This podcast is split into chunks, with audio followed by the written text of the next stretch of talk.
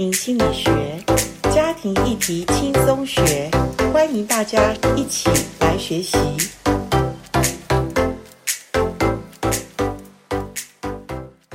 欢迎来到家庭心理学。家庭心理学，我们在很多集里面谈了有关于单身、有关于恋爱、有关于婚姻、有关于爱情。其实这个都是我们呃人生阶段里面。呃，我们非常呃享受或者非常期待的事，可是我相信走进婚姻这个呃议题就比较是繁复，而且每一个家庭都不一样。今天我想利用呃我最近出的一本新书，叫做《人人都可辅导》啊、这本书呢里面谈到一些所谓的家庭实务的难题处理，呃，我特别邀请到。在呃单身事工，还有在婚前辅导，在教会里面也做了一些呃助人者的呃莎莎老师来到播音室里面，呃先欢迎莎莎老师，莎莎老师跟我们听众打个招呼吧。呃大家好，我是莎莎老师。好，莎莎老师，呃你也已婚了吧？呃，对的，哦，有结婚了哈。嗯。那结婚以后，我相信谈婚姻的呃事情就更能够比较身历其境啦。我们这样讲哈。嗯。那我想请教一下，因为你做了很多呃像单身恋爱呀，哈，还有一些呃婚前辅导，我知道你的经验也不少。那其实我都会觉得，像婚前哈，所谓婚前辅导或婚前的单身呃恋爱交友这些，应该是比较简单吧？你认为呢？嗯，对啊，嘿，因为婚前的话，就是呃，就合则来嘛，嘿，对，那不合适的话，我们就是可以就是选择。选择哈，选择就是你要继续的努力下去，还是要分手，其实都是呃没有问题的事，是是，OK，嗯，那如果说我想请教你，如果一个人想要呃在辅导上面更深的晋升。或者我这本书里面讲到一些实物的经验嘛，哈，那你觉得什么是我们必须要呃看重或者注重或者特别要去学习的地方？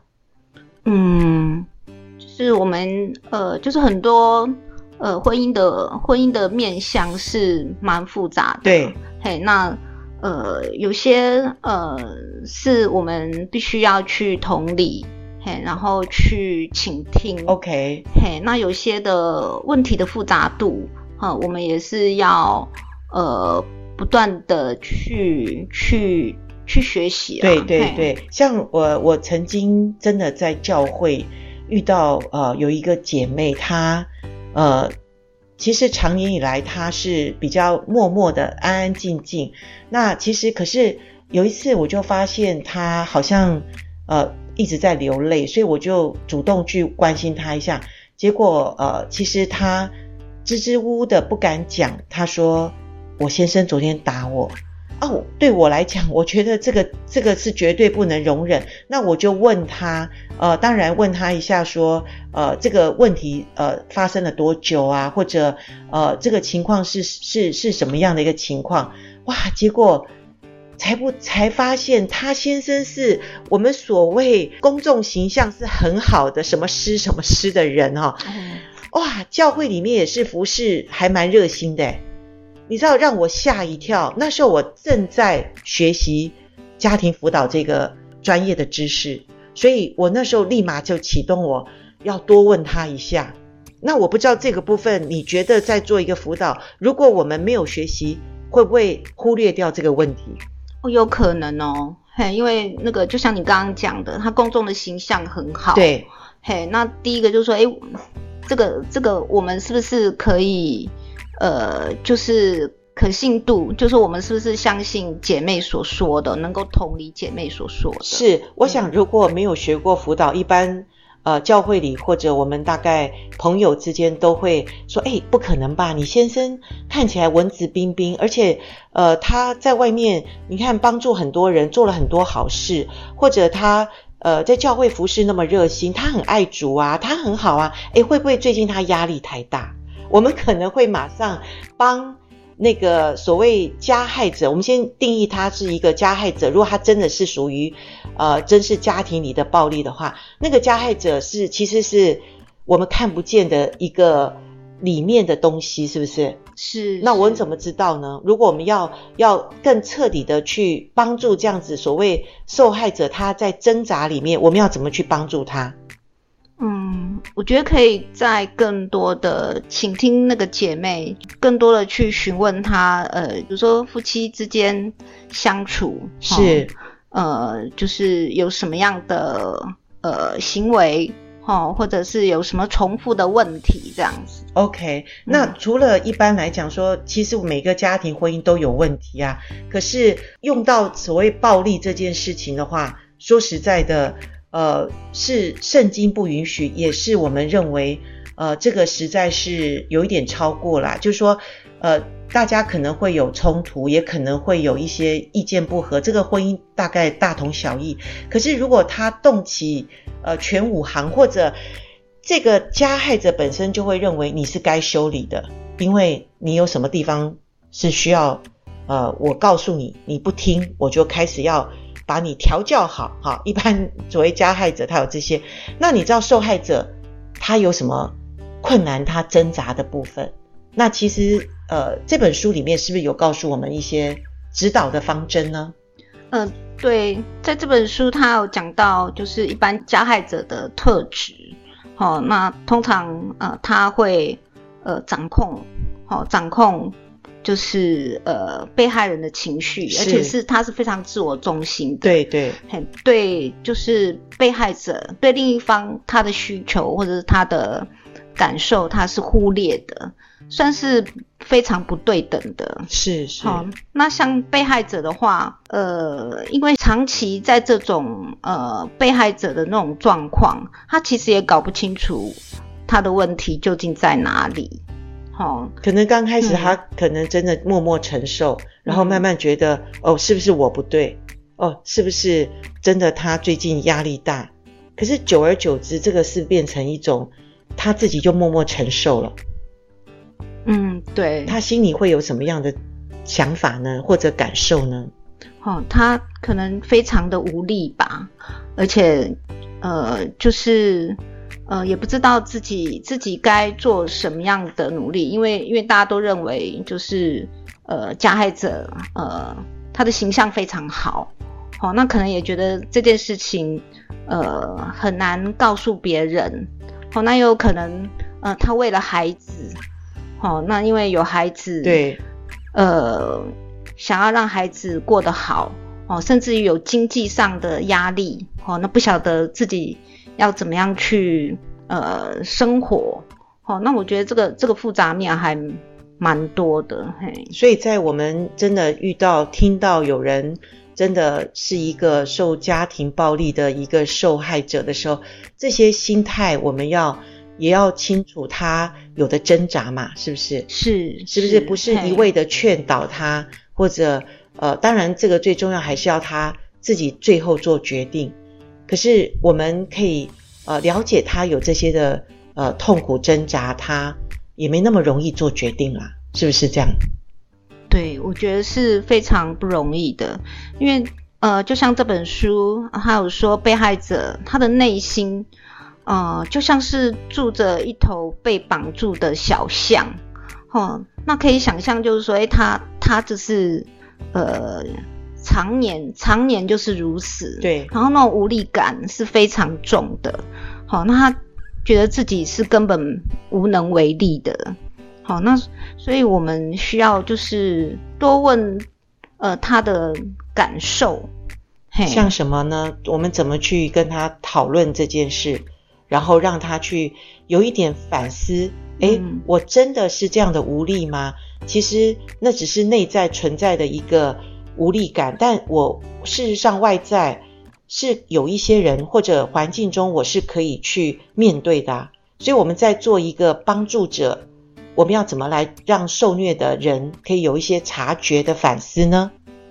嗯，我们呃在这本书它里面有讲到，就是说呃，就是可以问他呃，当你在这种暴力的循环的时候，你的感觉是什么？好，那。可能他一下子想不出来，因为他长久在这样子的，就是受虐的状态，他可能没有思想过自己自己的感受是什么。嗯哼，好，那我们这样问的话，就帮助他。哦，是恐惧呢？哦，还是担心？还是愤怒？OK，嘿，就是至少让他清楚一下，他内在里面，呃，恐惧跟愤怒是不一样。有时候愤怒反而是一种力量，帮助他可以呃站起来。好。如果是担心，可能他会畏缩在那个墙角里，因为他担心孩子，担心经济，担心什么，他就不敢动弹了。嗯，好、哦，嗯，所以把他的想法、把他的情绪、担心、呃感受讲出来，然后我们可以更深的去讨论一些问题嘛，是不是？是，对，我们可以带他，呃，就是除了担心、恐惧。好，那我们是不是可以做做不一样的选择？是是，哦，比如说，呃，孩子孩子也需要一个更健康的环境。对，嘿，那还有就是经济，就我想我们，嗯，只要愿意，应该也可以也可以解决啊。OK，对，而且社会上有很多的资源，教会也可以帮助。是的，因为呃，其实因为常常加害者他是一个。呃，非常擅长操弄的人，所以他可能会把这个受虐者，呃，他把他孤立起来，让他好像无缘，没有可以救援的，然后让他一无所有的感觉。所以这个受虐者他就是一而再再而三被这个加害者，呃，所我们说绑架啦，说在他像人质一样绑架嘛，嗯，好、哦，那所以成为基督徒，成为有爱心的我们，其实上帝非常愤怒，非常。痛恨这种以暴待妻的人嘛，好，当然现在也有丈夫受虐了哈。嗯、那反正总之，婚姻中亲密关系、嗯、这种不为人察知，但是却上帝恨恶的事，请问我们是不是也当呃恨恶呢？哈，那你刚刚讲到一个什么、嗯、什么暴力循环，那你可不可以更仔细的告诉我们什么是怎么样？我们可以知道他是真正的所谓家暴呢？有的是呃不一定他真的是受虐啦，有的时候是。真的，他可能一年一次或两次，呃，夫妻俩对打，那个不算是暴力哦，那个、哦、对不对？对，我们要要真的也不能随便给人家贴标签，因为我们学了以后也不能随便定他就是呃什么家暴什么的，我觉得那个也不好哈。那怎么样可以定义就是一个循环呢？嗯，循环暴力的循环它是有分呃五个期，好啊，第一个就是形成期。好，那其实那个施暴者，我们会感受到他的情绪上下起伏，情绪是非常不稳定的，而且是无来由的。OK，那，那个那个那个彼此的那个紧张的压力应该是非常大的。所以，我们刚开始可以问这个受虐者说：嗯、当你跟你呃另外一半或者亲密关系的人有冲突的时候，你发现他的情绪是怎么样？就是刚才所你讲的那个酝酿压力的升高，是。他会越来越越愤怒，然后脸涨红，或者已经开始要要要举手了，要要开始有暴力了这样的一个状况，他可能会形容这样子。嗯、对，有可能，okay, okay. 或者是就就是已经有言语上的，OK，嘿，施暴者他可能就是开始想要控制，施暴者是非常没有安全感的，是。嘿，因为他他要掌控他才。才会觉得呃安全，嗯哼，好、哦，那他可能就是开始施暴，好、哦，那他的呃所表现出来可能有行动上的、言语上的，哦，甚至于刚刚我们讲有经济上的，好、哦，那甚至于还有那种呃精神上的，哦、就是情绪虐待啊，嘿，对、哦、对，开始会有这种真正的一个暴力行为出来了。好，那等到是。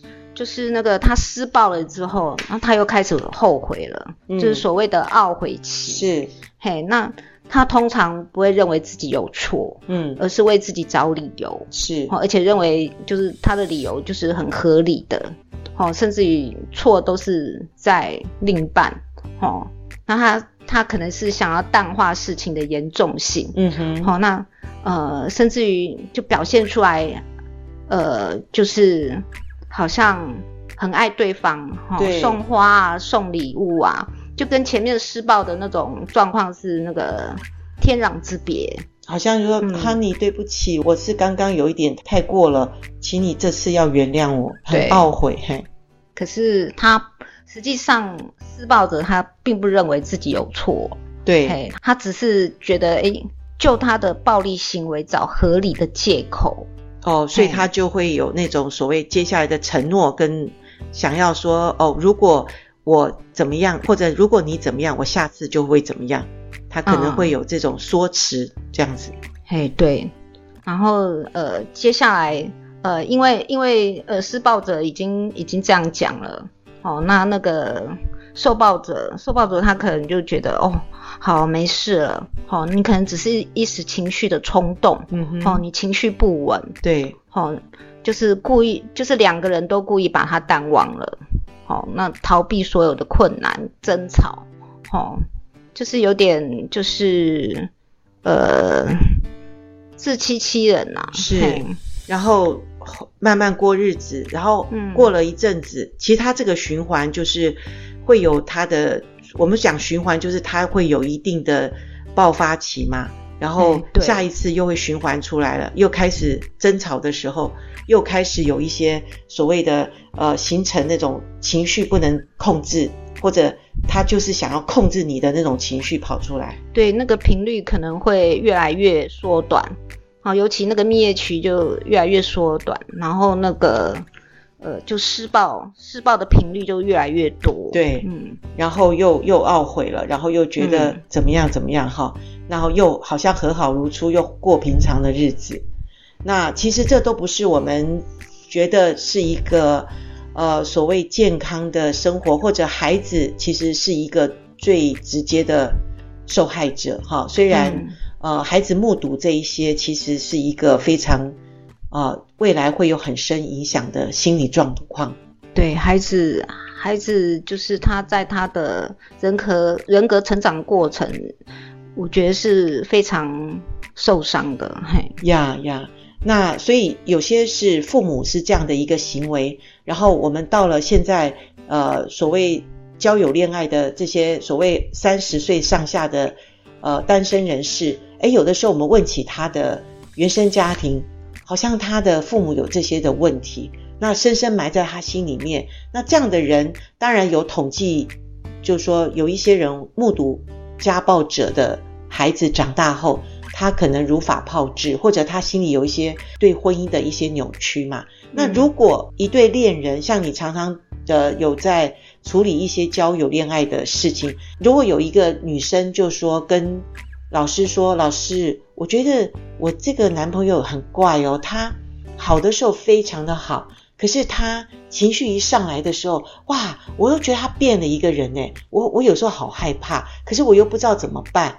如果他有这样的问题，那我们一般不管是父母啦，或者说助人者，我们要怎么样的去帮助他？”呃，就是要更多的去问这个求助者，求助者，对，哦，他这样子的状况是多久了？OK，这很好的问题，嗯、对，对，那呃，是一直循环嘛？嘿，就是比如说，呃，一下好像对他很好，好，然后一下又是呃，可能会对他发脾气，好，或者是会有一些控制的行为。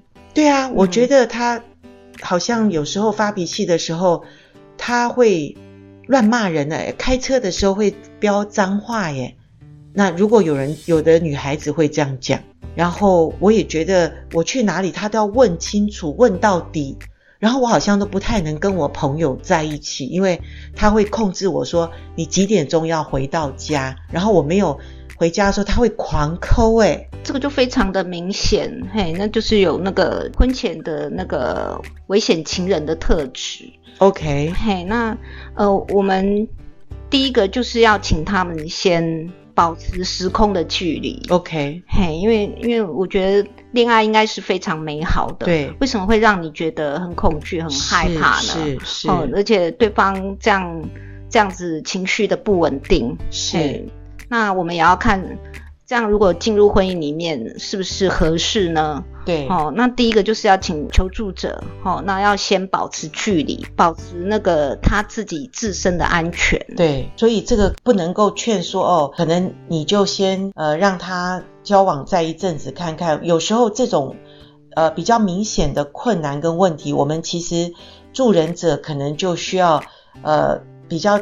斩钉截铁的说，呃，一个布置哈。所以在这本书的三百页，其实也讲到，呃。官府亲密关系暴力的五步嘛，哈，我觉得这真的是我们作为关怀者，哈，当然，也许你不是专业辅导，可是我们身边的朋友，呃，可能有时候会告诉我们一些他跟亲密关系里的一些问题，而且困扰他不是只有短期，是长期的话，第一个我们不要淡化他，不要说，哎呀，可能怎么样，哎呀，否认这个事实，那结果造成那个求助者更不敢说了嘛，哈，那也不要去。判断是非对错，哈，那说会不会你怎么样，他怎么样，去判断他们，那也不加不妄加的，呃，就是说让对方呃把他的责任扛在他的身上，因为暴力行为我们绝对。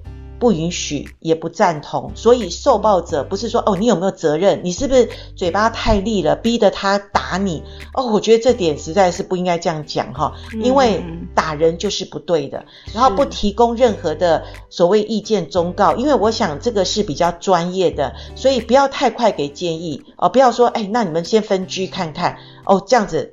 会不会比较好？我想你给他的建议，如果他照做，后面遇到一些困难，请问你是不是有责任要帮他扛呢？所以助人者要非常有界限。在我这本书里面，呃，在学习辅导的阶段里面，其实有很多。助人的技巧，这些都是我们需要注意的。那第五个步就是不要控制对方，因为有时候你知道我们太有爱心了，但是太有爱心情况下，我们帮对方做了好多事，你知道吗？你慢慢让他依靠你、依赖你的时候，讲不好听，某方面他也必须受你的呃指导、引导，或者我说控制，他才有力量。总之，助人的人，你必须要帮助他，让他有力量，而不是你去什么事情都帮他做好。尤其遇到这个亲密关系的暴力行为时候，因为对方非常无助，所以你说的任何话都要小心哦。好，就让我们学习陪伴，可以更有力量。这本书希望能够让你多一长一些知识，多认识亲密关系里的暴力的这些官府要怎么做。当然也有五要啦，那我想我们今天就停到这边，谢谢莎莎老师跟我们的分享。好，拜拜，拜拜，再见。拜拜。